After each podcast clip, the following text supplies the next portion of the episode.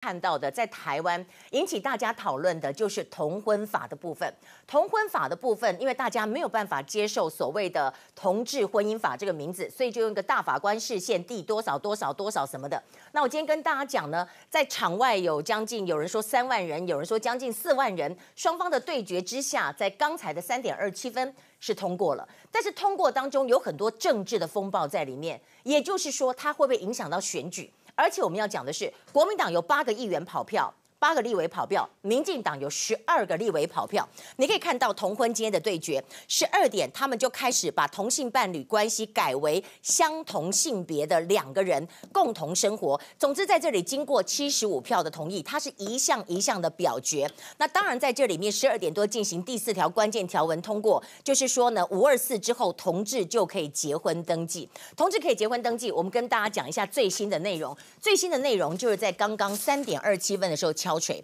三点二七分敲锤。可是另一方面，我们说十二个绿委跑票会有什么样一个影响？那您可以看到这整个的情形，如果说按照这样子经过来看的话，可以说将近五个小时的攻防。然后它的名称呢叫做《司法院释字第七四八号解释施行办法草案》。哈这到这里这么多字哈，那这个也就是说念兹在兹，行政院的版本要通过的，在今天通过了。可是我说你有跑票，就表示国民党也分裂，民进党也分裂。我在这要讲一件事情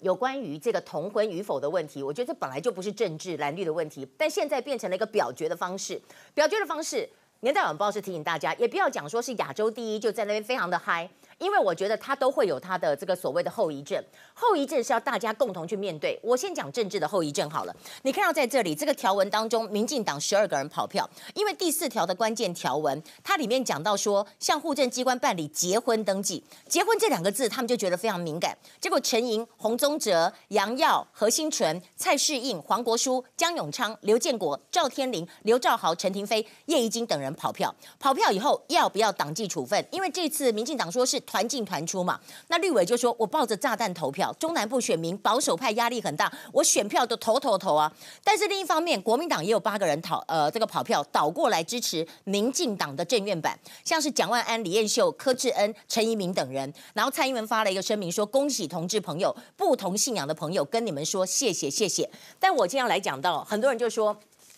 这个事情干嘛这么急啊？在这个时候，因为大法官释宪，他就规定了一个时间，五月多嘛，就时间快要到了，所以这个时候要来结果。那跟大家讲哈，民进党有一个让步，本来这里面哈，它的文字是同性婚姻，但是呢，后来在昨天就把它让步改为结婚登记，就把同性婚姻改为结婚登记。那我们来看到，在今天，如果三个版本，大家想知道，民进党想要知道的这个政院版，就是说把同性婚姻改为结婚登记，他可以收养小孩，需要双方合意才能够终止。这个部分比较像民法，然后呢，另外有一个比较就是反同的，它就是赖世宝的这个是同性家属，然后性万爱的就是林岱樺提出来的，民进党林岱樺提出来的是同性结合，所以这里面最后的版本就是通过了这个行政院的版本。我们看到这个，大家说这个反同人士说他们的心情就像什么，就像在今天下雨的时候的那个灾情的感觉一样。